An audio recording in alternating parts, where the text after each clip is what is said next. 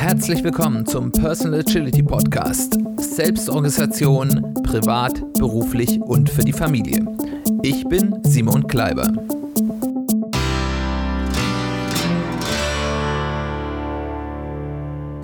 Herzlich willkommen zu einer weiteren Ausgabe des Personal Agility Podcast. Schön, dass du eingeschaltet hast. Schön, dass du wieder dabei bist. Und es ist eine ganz besondere Folge des Personal Agility Podcasts. Es ist die 50. Folge, quasi unser erstes größeres Jubiläum. Von daher freue ich mich, mit dieser Folge dieses kleine Jubiläum mit dir ein wenig feiern zu können. Und ich habe mir überlegt, bei, zu dieser Jubiläumsfolge möchte ich ein bisschen darüber berichten, wie ich überhaupt zum Thema persönliche Agilität gekommen bin und was das mir ganz persönlich gebracht hat. Bevor wir loslegen, noch ein kleiner Hinweis. Am Ende der Folge werden wir ein kleines Giveaway, einen kleinen ähm, ja, Verlosung ankündigen und dort kannst du mit ein bisschen Glück zwei halbstündige Coaching-Sessions mit mir zum Thema persönliche Agilität gewinnen. Wenn dich das interessiert, bleib dran. Am Ende der Folge gibt es die Informationen dazu. Dann wollen wir mal einsteigen. Wie bin ich zur persönlichen Agilität gekommen? Jetzt ähm, könnte man ja mutmaßen, da ich, wie ihr ja vielleicht mitbekommen habt, ich auch beruflich in der Agilität unterwegs bin als, als HR Coach. Äh, ich Unternehmen berate, wie sie mehr Agilität in ihre Unternehmen bekommen äh, speziell auf Gesamtunternehmensebene, dass ich darüber dann gesagt habe, okay, ähm, diese Methoden, die ich dort anwende, das ist ja vielleicht auch was für mich selbst, fürs Persönliche, für die Selbstorganisation.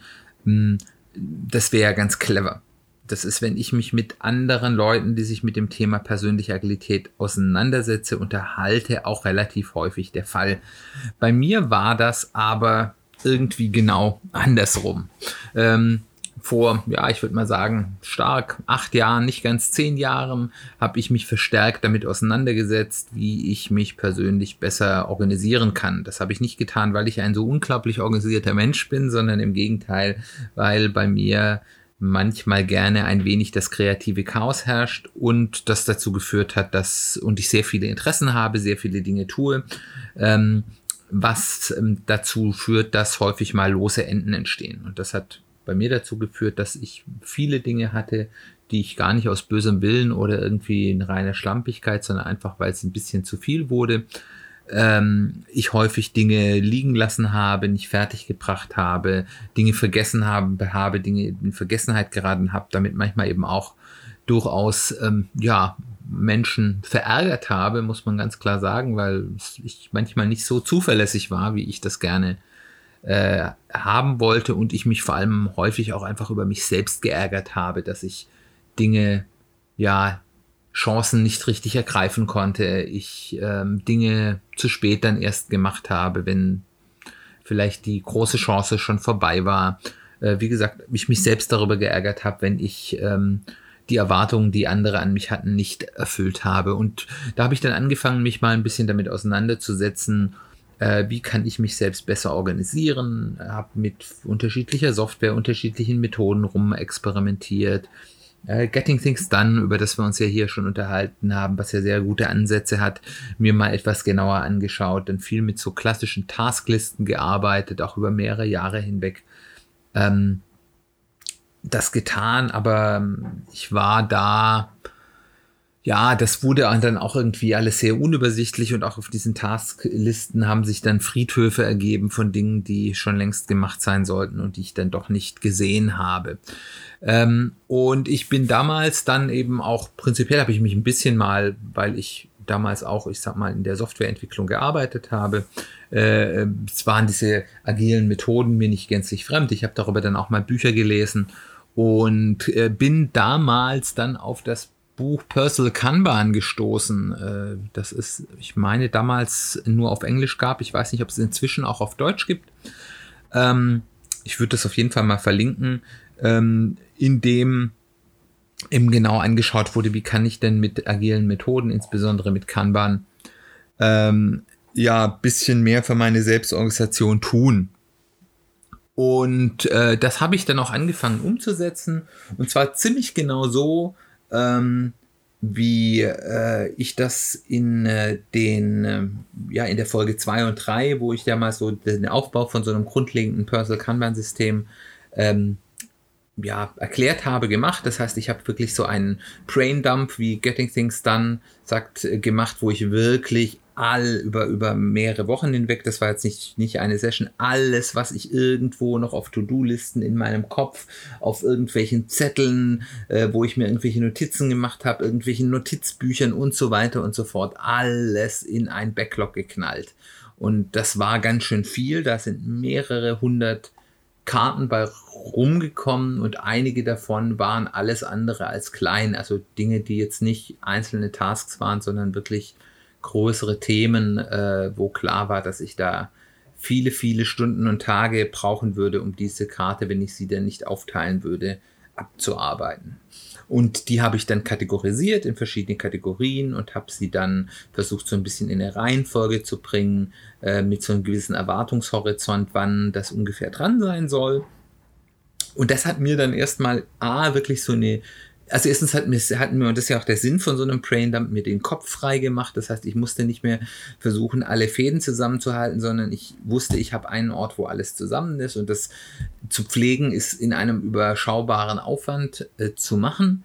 Ähm, das war der erste Punkt. Der zweite Punkt war, dadurch, dass ich das so ein bisschen in eine Reihenfolge gebracht habe, konnte ich auch ein zweites Mal meinen Kopf frei machen um eben mir nicht immer Gedanken machen zu müssen, was habe ich da alles noch vor mir, sondern ich mich auf die Dinge konzentrieren konnte, die ich dann eben für die nächste Woche oder vielleicht auch den nächsten Monat mir vorgenommen habe. Äh, und H kam dann eben in einen guten Modus, um erstmal dieses gewaltige Backlog an Dingen, die einfach im Laufe der Jahre liegen geblieben sind, abzuarbeiten. Und das war erstmal das, was ich in der ersten Zeit getan habe. Habe dort eben viel probiert, viel optimiert, ähm, ähm, ordentlich was weggeschafft ähm, und auch durch, ja, durch, durch Backlog-Pruning auch wiederum Dinge auch dann ohne sie zu tun wegschaffen zu können. Da kommen wir nachher auch nochmal ein bisschen drauf. Und das war einfach erstmal ein guter Anfang. Und das hat mich dann so fasziniert und deswegen sage ich, es war andersrum, dass ich mich dann eben immer intensiver mit den agilen Methoden und den Prinzipien, die der, die, die der Agilität zugrunde legen, ähm, beschäftigt habe, die mich fasziniert habe, ich in meinem Alltag gemerkt habe, oh, da ist was dahinter, das funktioniert sehr gut. Das ist, das, das ist deutlich mehr als alles, was ich sonst an Organisation, Selbstorganisation, aber eben auch an, im beruflichen Feld Organisationsmethoden kenne.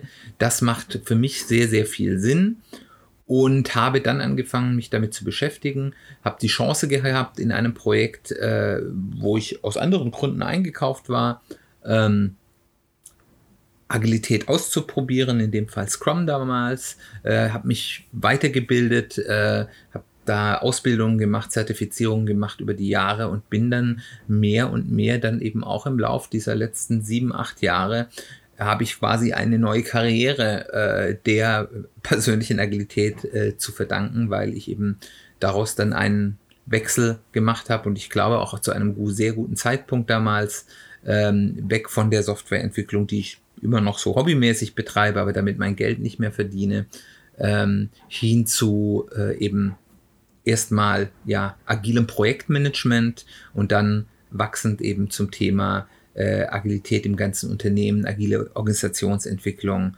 ähm, Coaching und habe dabei die ganze Zeit nebenher eben mein persönliches Agilitätssystem, mein persönliches Kanban-System äh, weiter betrieben und habe dann eben jetzt vor einem knappen Jahr gesagt, jetzt möchte ich das, was ich hier tue, auch mal weitergeben und diesen Podcast gestartet. Ja, also um zurück zu meinem äh, persönlichen Kanban-Weg zu gehen, ist äh, zuerst mal, wie gerade gesagt, der Fokus das Abarbeiten von Altlasten. Also dabei war eben ist erstmal noch wirklich auch, und da, da merkt man, dass das eben noch so aus Tasklisten kam, erstmal noch relativ einfach, einfach abarbeiten, äh, effektiv abarbeiten dieser vielen Themen, die liegen geblieben sind, die ich mir vorgenommen hatte, die ich für wichtig hielt. Ähm, in dieser ersten Phase habe ich, und das ist ein Thema, was ich noch gar nicht so stark hier besprochen habe im Podcast, wo wir vielleicht auch noch mal was zu machen sollten, ist, ich habe sehr stark damit experimentiert mit dem Thema Batching und Unbatching. Also was für Themen mache ich besser in kleinen Portionen relativ gleich. Also da geht es häufig auch um wiederkehrende Aufgaben, also äh, immer sofort, wenn was anfällt, das zu tun. Und wo ist es sinnvoller, sich zu warten, bis mehrere ähnliche Aufgaben anfallen und die dann en bloc zu erledigen. Da geht es dann so um die Frage, ähm, was für, ja, ich sag mal, Initialaufwände, um sowas anzufangen, habe ich, was für Effekte habe ich dadurch, dass man eben mehrere Dinge hintereinander macht, wo man dann eben unter Umständen schneller ist ähm, pro, pro Einheit äh, und wo ist es eben sinnvoller, das häufiger zu machen, damit es dann sich nicht so anhäuft. Also zum Beispiel ein gutes Beispiel dazu sind so, ist Buchhaltung. Ich bin ja selbstständig und da muss man regelmäßig Buchhaltung machen. Wenn man das nicht macht, wird ähm, zuerst der Steuerberater und irgendwann dann auch das Finanzamt relativ ungehalten. Ähm, wie gesagt, ich war nicht immer so organisiert, wie ich heute bin. Ich äh, weiß, was da passiert, wenn man äh, so die Dinge liegen lässt. Ähm, und ähm, da äh, war dann erstmal der Punkt, okay, ich mache das batchweise äh, und habe dann gesagt, ich mache das einmal pro Monat.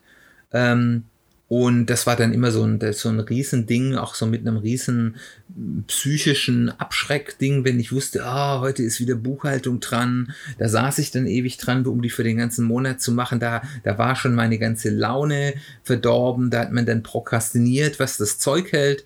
Und ähm, ja, und ich war auch nicht immer so ganz im Übersicht, wie es jetzt gerade bei mir finanziell so, so, so dasteht. Das war glücklicherweise nie so problematisch, dass das ähm, dann dazu geführt hätte, dass das wirklich Probleme macht, aber es war nicht der Zustand, den ich haben wollte.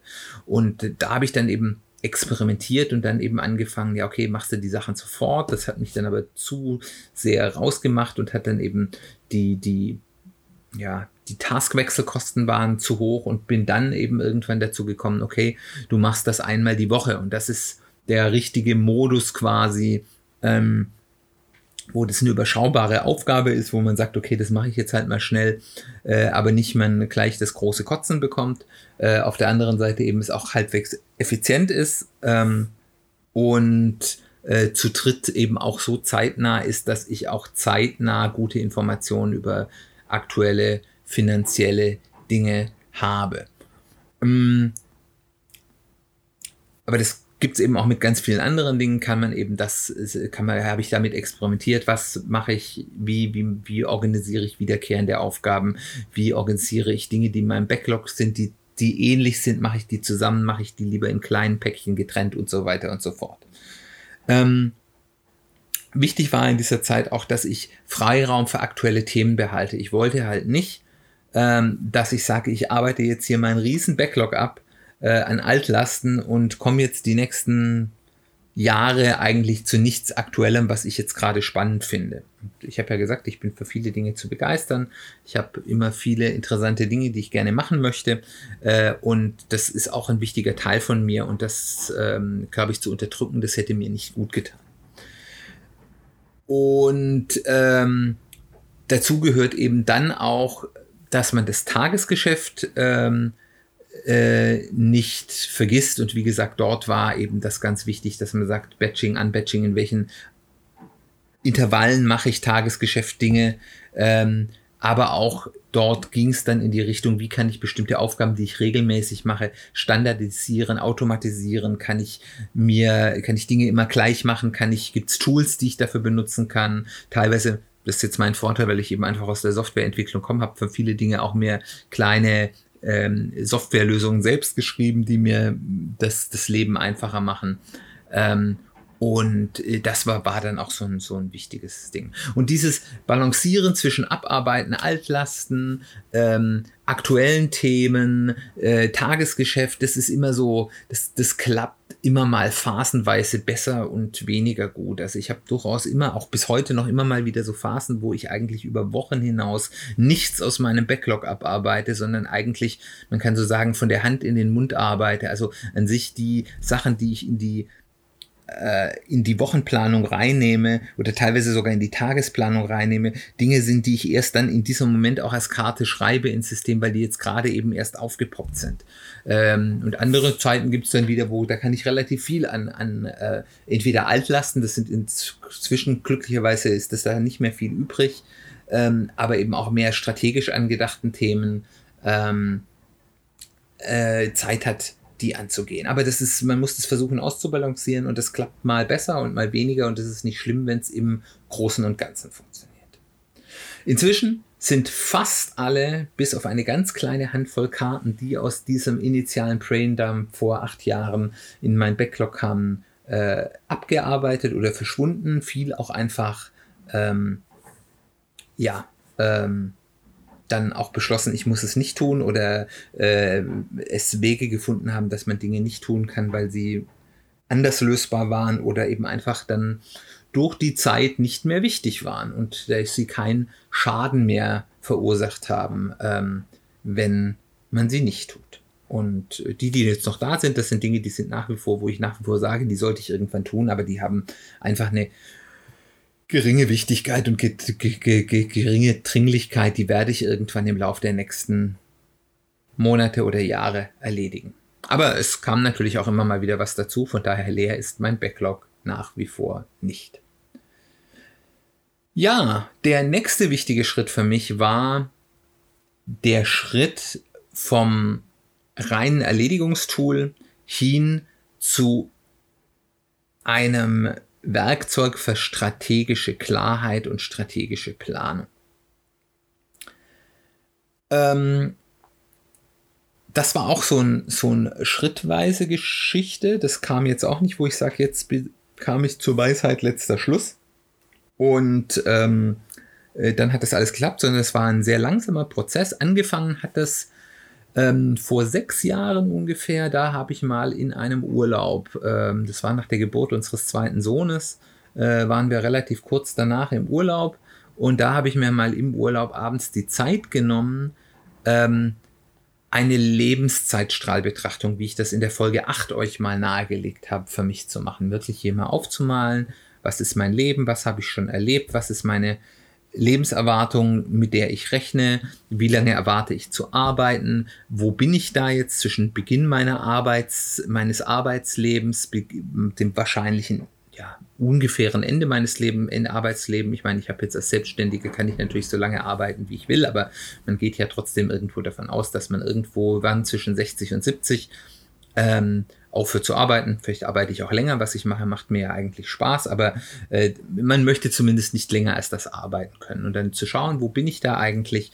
Äh, für was habe ich denn noch Zeit? Da habe ich festgestellt, eigentlich bin ich noch erst gerade noch nicht mal ganz bei der Mitte meines meiner Lebensarbeitszeit, sage ich. Das heißt, ich habe noch viel vor mir, was dann eben auch einfach wieder die Optionen weit macht und man nicht denkt, oh, ich bin jetzt Mitte 40. Das war ich damals noch nicht ganz, aber ähm, Anfang 40 und ähm, äh, das Leben ist schon halb vorbei. Äh, da merkt man eigentlich erst noch, wie viel Leben man eigentlich ähm, auch wie man auch in den, wie man so schön sagt, mittleren Jahren äh, eigentlich noch vor sich hat.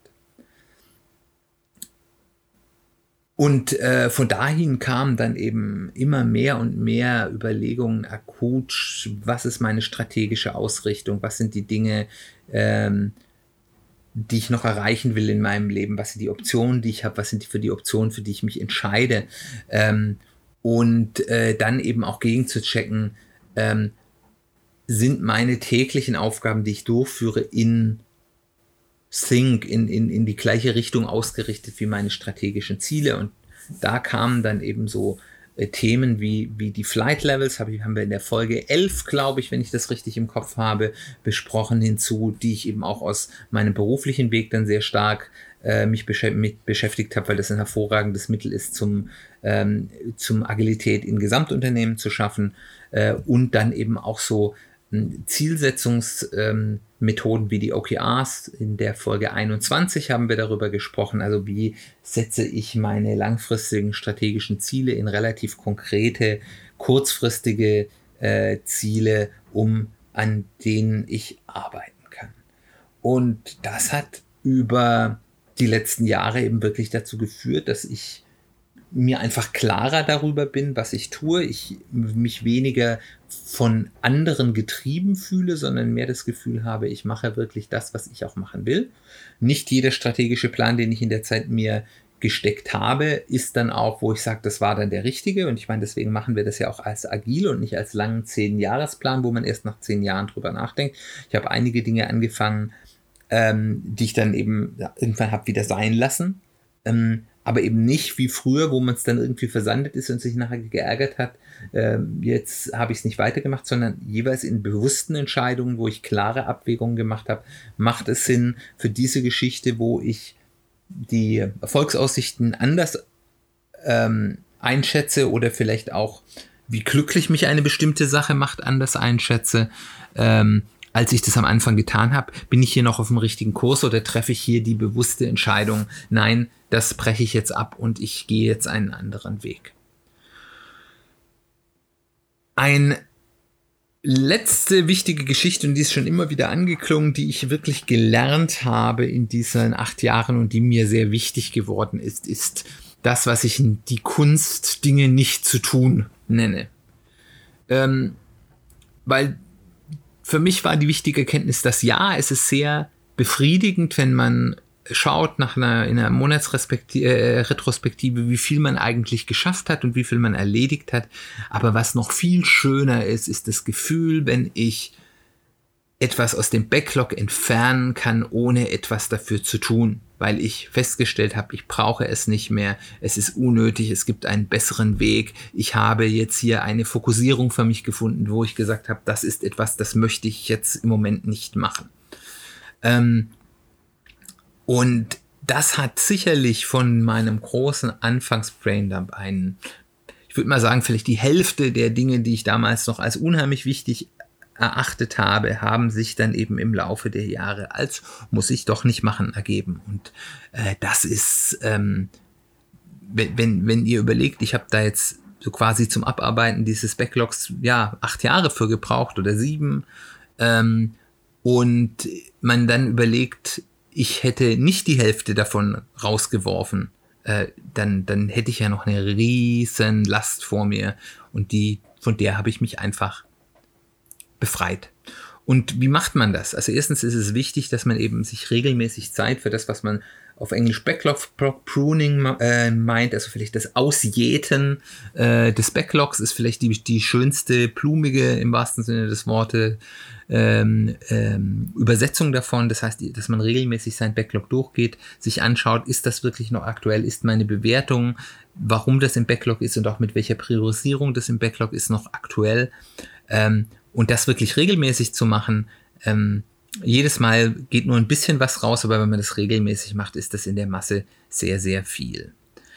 Der zweite Punkt ist, dass man sehr bewusst mit 80-20-Effekten, also Pareto-Optimierung arbeitet, weil bei ganz vielen Dingen ist es so, man stellt sich, gerade wir Deutschen, äh, bei Aufgaben, wie wir Dinge umsetzen wollen, immer so die, die äh, perfekte Lösung mit allen wunderbaren ähm, Dingen, die man, die man so machen kann und ins letzte Detail perfekt vor und das ist meistens sehr viel Arbeit. Und da ist es immer gut, sich zu hinterfragen, wie viel Prozent der Aufgabe brauche ich denn wirklich, um mir eben einen guten Nutzen zu geben. Ein Beispiel, was ich da gerne ranführe, ist, ich hatte bei mir im Keller einige Kisten, die randvoll waren mit Werkzeug, Schrauben, Nägeln, Teilen, die von irgendwelchen ähm, ja, Möbelstücken äh, vom Aufbau übrig geblieben sind und so weiter und so fort. Also ganz viele unterschiedliche Sachen, was man so ähm, im Laufe eines Lebens als äh, gelegentlicher Heimwerker so ansammelt. Und die waren vollkommen unsortiert. Ich habe da auch nichts gefunden. Das heißt, meistens hat man doch, wenn man was gebraucht hat, doch einfach die Sachen neu gekauft. Und ähm, mein Plan war, das alles ganz genau in ganz viele kleine Teilmagazine zu sortieren, dass ich da alles sofort mit einem Handgriff finde.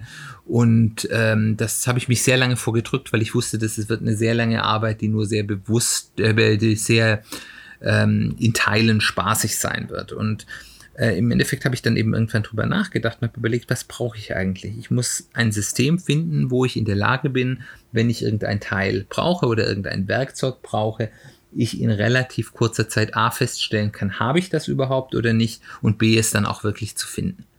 Und was ich dann gemacht habe, ist, ich habe bin diese Kisten durchgegangen und habe die Sachen grob sortiert. Ich habe die Werkzeuge in Kategorien, äh, ja, in, in groben Kategorien in Kisten gepackt, also alle Zangen zusammen, alle Schraubenzieher zusammen.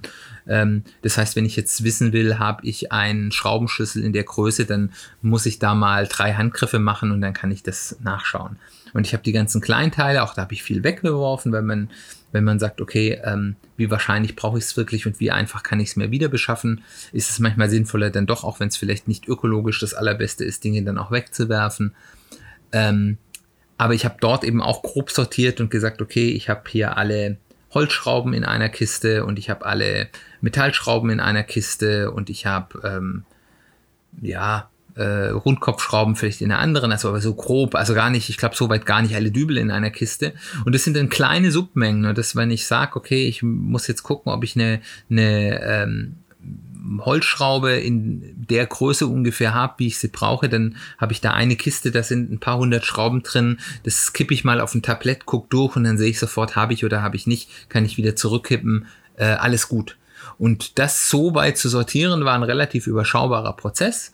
Ich glaube, man kann hier ganz gut sagen, ich habe hier vielleicht nur 20 Prozent der Zeit gebraucht, die ich gebraucht hätte, um die große Lösung mit alles ganz kleinen teilig jede Größe von Schrauben einzeln zu sortieren, zu sortieren zu hätten. Und ich habe 80 Prozent des Effektes, weil ich eben ähm, wirklich sagen kann, wenn ich was brauche, finde ich es relativ schnell oder kann sagen, ich habe es nicht.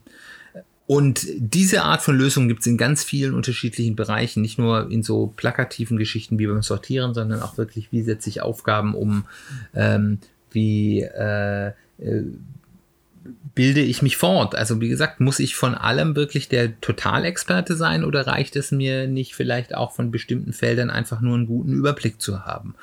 Oder ähm, ja, auch wie wenn ich, wenn ich mir ja wir haben es vorher vom, vom Standardisieren und Automatisieren von regel, äh, regelmäßigen Arbeiten, die man durchführen muss, gehabt. Auch da reicht es dann nicht, die einfachen Sachen zu machen, brauche ich die perfekte Lösung. Meistens braucht man sie nicht. Und damit kann man sich viel Arbeit sparen und trotzdem viel Nutzen machen.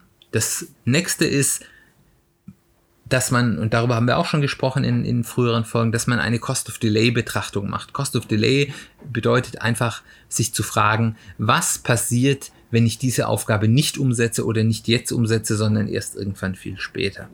Und da kann man sich mal überlegen, was passiert. Das kann man teilweise finanziell sagen, dass man sagen, okay, ähm, wenn ich das ähm, Buch nicht zur Bibliothek zurückbringe, dann muss ich irgendwann so und so viel Strafe zahlen. Oder wenn ich meine Steuer, meine, meine äh, Steuererklärung nicht abgebe, werde ich geschätzt und das kostet mich so und so viel mehr Geld.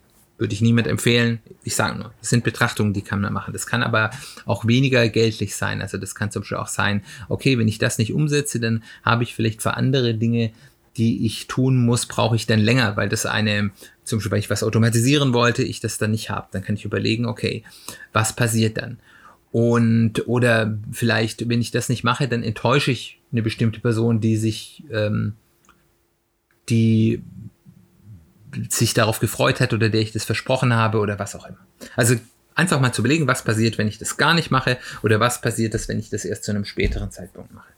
Und dann kann man das vergleichen mit dem Nutzen, den man glaubt daraus zu ziehen. Und dann kann man sich überlegen, lohnt sich das? Ja oder nein? Und man wird feststellen, es gibt ganz viele Dinge, wo man feststellt, eigentlich, das ist zwar nett und das habe ich mir nett so ausgedacht, aber wenn ich das nicht tue, ist das eigentlich gar nicht so schlimm. Und dann kann man das wieder mit der 80-20-Lösung verbinden, was sagen, wenn ich denn das jetzt nicht komplett mache, sondern nur einen kleinen Teil, vielleicht kann ich mit der Person, die es versprochen habe, der ich es versprochen habe, reden und sagen, du, ich komme da jetzt nicht dazu. Was ist denn dir davon jetzt besonders wichtig? Kann ich da vielleicht einen kleinen Teil erledigen, der dir hilft, ähm, äh, dass ich dich nicht ganz im Stich lasse, aber ich werde es nicht komplett schaffen. Also das sind auch so Ansätze, wie man das eben äh, kombinieren kann. Und last but not least, Automatisierung, Toolbetrachtung. Das heißt, schauen, gibt es Themen, die ich regelmäßig und häufig von Hand mit viel Aufwand mache? Gibt es eine Möglichkeit, wie ich die entweder outsourcen kann, dass ich sagen kann, okay, ich bezahle vielleicht jemand dafür, das zu tun. Also zum Beispiel, ich mache meine Steuern nicht mehr selbst, sondern gebe die an einen Steuerberater. Da muss man zwar immer noch ein bisschen was tun, aber deutlich weniger. Oder ähm, irgendwie bucht sich für bestimmte Aufgaben irgendwie im Internet bei einem Dienst einen Assistenten, der, der, der das Verein erledigt. Muss man gucken, ob das gut geht oder nicht. Gibt es dafür vielleicht Tools, die mir die Arbeit leichter machen? Ähm, all das sind Möglichkeiten eben, sich in der Kunst Dinge nicht zu tun, aber eben bewusst zu üben. Und das ist sehr wertvoll in meiner Erfahrung. Zuletzt möchte ich einfach noch mal ein bisschen sagen, aus meiner Erfahrung, persönliche Agilität ist eine Reise und kein Ziel.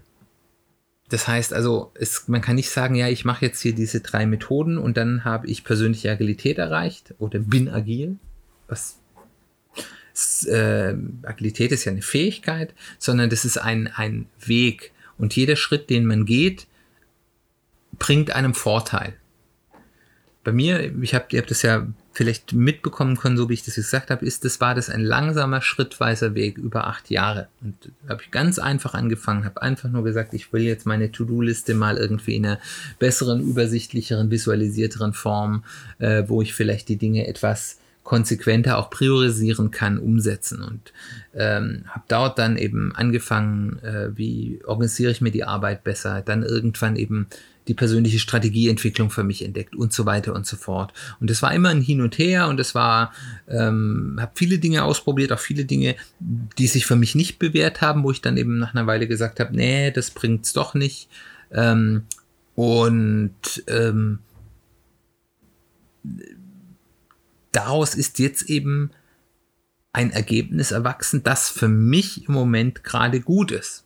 Das ist der, wie es so schön heißt, der aktuelle Stand des Irrtums. Das heißt, ich weiß, das ist nicht perfekt. Also erstens kann man da sicherlich noch einiges machen. Ich weiß auch Punkte, wo das, ähm, ja, wo, wo da noch Schwächen sind, wo ich im Moment merke, okay, da könnte ich Dinge noch besser machen und auch weiter experimentieren. Und ich habe eben auch das Wissen, dass das System, was für mich heute das Richtige ist, für mich in einem halben Jahr oder einem Jahr vielleicht nicht mehr das Richtige ist, weil ich mich verändere, weil die Art der Aufgaben, mit denen ich mich rumschlage, sich verändert, die ähm, mein Umfeld sich ändert, meine Kinder werden zum Beispiel älter, was andere äh, ähm, ja, Herausforderungen mit sich bietet, dafür wiederum andere eben dann auch verschwinden. Äh, das allgemeine Umfeld ändert sich. Wer hätte vor einem Jahr gedacht, dass wir jetzt hier in einem zweiten Lockdown sitzen? Äh, ähm, zumindest jetzt zu dem Zeitpunkt, wo ich das aufnehme, Anfang November.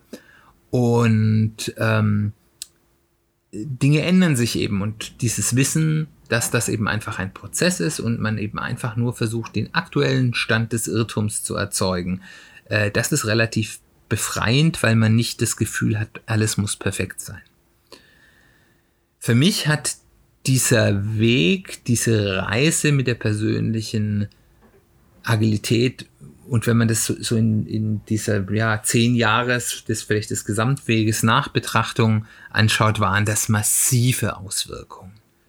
Klar, da gab es noch andere ähm, Faktoren, die einen vielleicht auch ein bisschen zu mehr Organisation gezwungen hat, äh, hatten. In diesen zehn Jahren sind auch alle unsere Kinder geboren ähm, das, was natürlich das Leben insgesamt umwirft, aber dieser Weg der persönlichen Agilität, den ich dort beschritten habe und auf dem ich jetzt schon eine weite Reise gegangen bin, hat mich wirklich von einem relativ unorganisierten, zerstreuten Typen, bei dem viel liegen geblieben ist, der viele Möglichkeiten hat liegen lassen, ähm, der all diese Dinge sicherlich nie bösartig getan hat, aber sicherlich auch hier und dort Menschen enttäuscht hat, deswegen ähm, zu einem relativ gut organisierten, meist zuverlässigen, meist strategisch ausgerichtet arbeitenden äh, Menschen gemacht, ohne sich kaputt zu schaffen. Also ich bin jetzt nicht zum Workaholic geworden. Ähm, ich habe nicht das Gefühl, dass ich mich überoptimiere und in einem ungesunden Maße, sondern ähm, ich habe eben versucht, den Teil oder die Energie, die ich in Arbeit stecke, zielgerichteter auszurichten. Und äh, das hat wirklich gut geklappt. Und das ist einfach heute was so anderes als von vor zehn Jahren. Und ähm, deswegen begeistert mich eben dieser Weg oder diese, dieser Strauß an Methoden auch so. Ähm, und deswegen möchte ich das eben euch auch in diesem Podcast ja wiedergeben.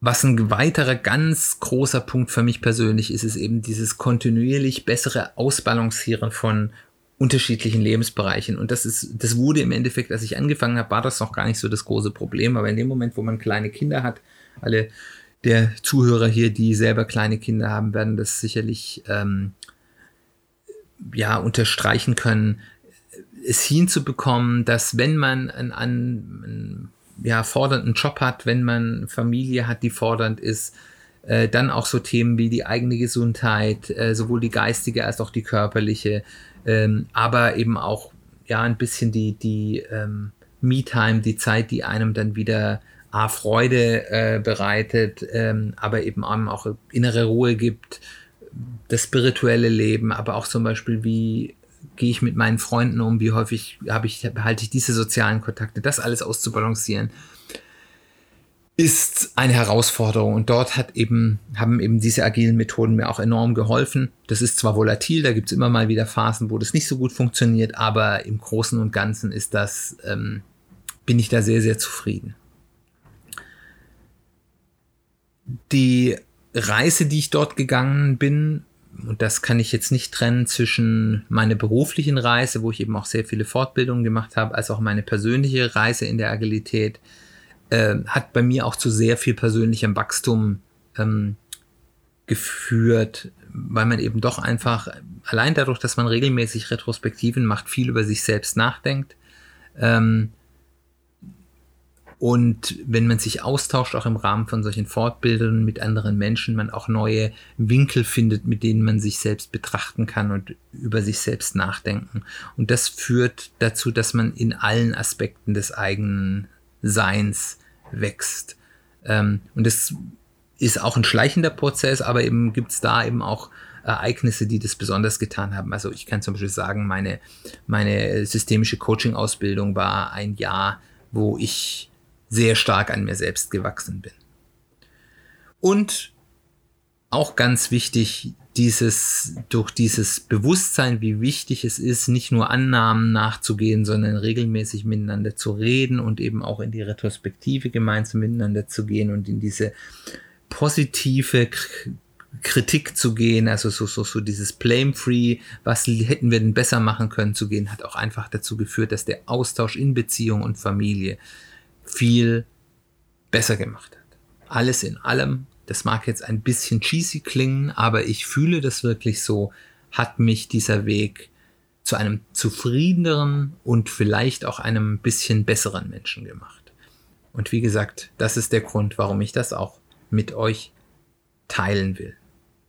So viel zu meiner Reise in die persönliche Agilität. Ich hoffe, das war jetzt hier für mich nicht nur selbst Therapie, sondern auch für euch ein wenig interessant. Da freue ich mich gerne auch über Feedback drüber.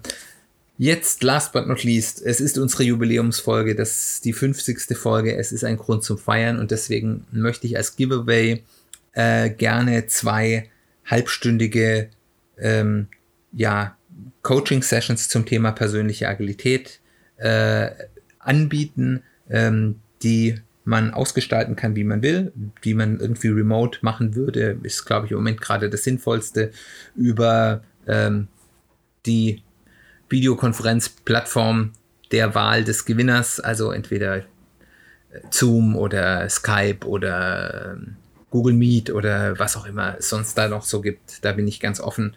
Ähm, also wer immer das gewinnt, kann dann zweimal eine halbe Stunde mit ein bisschen Abstand, dass man vielleicht auch Dinge dazwischen ausprobieren kann, ähm, mich zu allen Themen befragen, äh, beziehungsweise äh, Ideen und das, was man tut, mit mir gemeinsam durchspielen zu lassen und ähm, äh, ich will euch dann da, ich werde euch nicht sagen, was ihr zu tun habt, äh, sondern mit einem Coaching-Ansatz euch Hilfestellungen geben, für euch die besten Lösungen zu finden.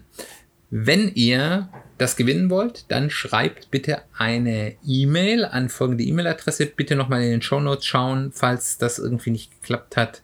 Ähm, würde ich es dort nochmal korrigieren. Aber die E-Mail-Adresse ist Folge 50 in einem Wort 50 in Zahlen, also Folge ausgeschrieben 5050 at personal-agility-podcast.de und in dieser Mail schreibt ihr mir bitte kurz auf, warum gerade ihr diese Coachings gewinnen solltet.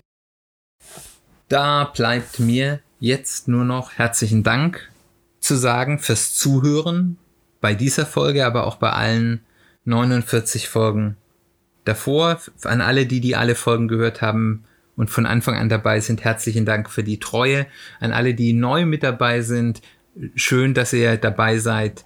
Nochmal als kleiner Tipp, wenn ihr nachhören wollt, hört euch wirklich so ein bisschen die Folgen an, die ich jetzt hier auch genannt habe, um mal einzusteigen, weil wir eben häufig uns referenzieren auf Themen aus vorherigen Folgen. Das sind die Folgen zwei und drei. Ähm, wo es um Personal Kanban-Systeme im Allgemeinen geht und die Folgen 7 bis 13, äh, wo es um persönliche Strategieentwicklung geht und weil wir sie hier auch genannt haben, gerade die Folge 21 zu den OKRs ist auch eine ganz spannende. Wenn ihr sonst neben dem Giveaway äh, Lust habt, mit mir in Kontakt zu treten, Feedback zu geben oder ähnliches, bitte kontaktiert mich auf Social Media per E-Mail auf unserer Webseite www.personal.com personal-agility-podcast.de. Da gibt es zu jeder Folge einen Blogpost mit Kommentarmöglichkeit. Da freue ich mich, was von dir zu hören. Wenn es dir gut gefallen hast und du findest, das sollten auch andere Leute mal hören, bitte empfehle diesen Podcast weiter, entweder im persönlichen Gespräch oder teils auch gerne auf deinen Social Media Kanälen. Oder ich freue mich auch über ein Review, entweder auf deiner Podcasting-Plattform oder auf ähm, iTunes, Apple Podcast, das ist so die wichtigste, sei es eine reine Sternebewertung oder gerne auch mit einem kleinen Kommentar. Dann bleibt nur noch die Vorschau. Das nächste Mal beschäftigen wir uns mit der Macht des ersten kleinen Schritts. Herzlichen Dank fürs Zuhören. Bis zum nächsten Mal. Wir hören uns ganz bald wieder.